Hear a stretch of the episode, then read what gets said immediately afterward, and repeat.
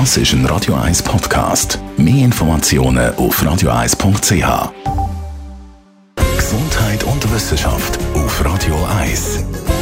Die meisten Digitalwährungen werden untergehen. Zu dem Schluss kommt eine Studie im Auftrag von Goldman Sachs. Nur wenige Digitalwährungen bleiben wettbewerbsfähig. Die massiven Kursschwankungen von Bitcoin und Co. sind Indiz für eine Preisblase, also nicht nachhaltig beim Kursniveau.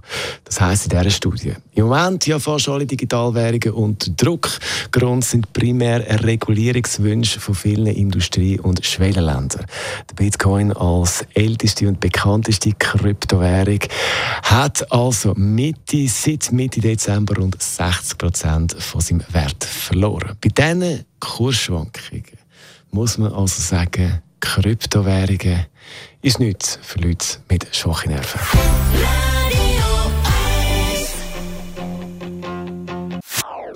Das ist ein Radio 1 Podcast. Mehr Informationen auf radio1.ch.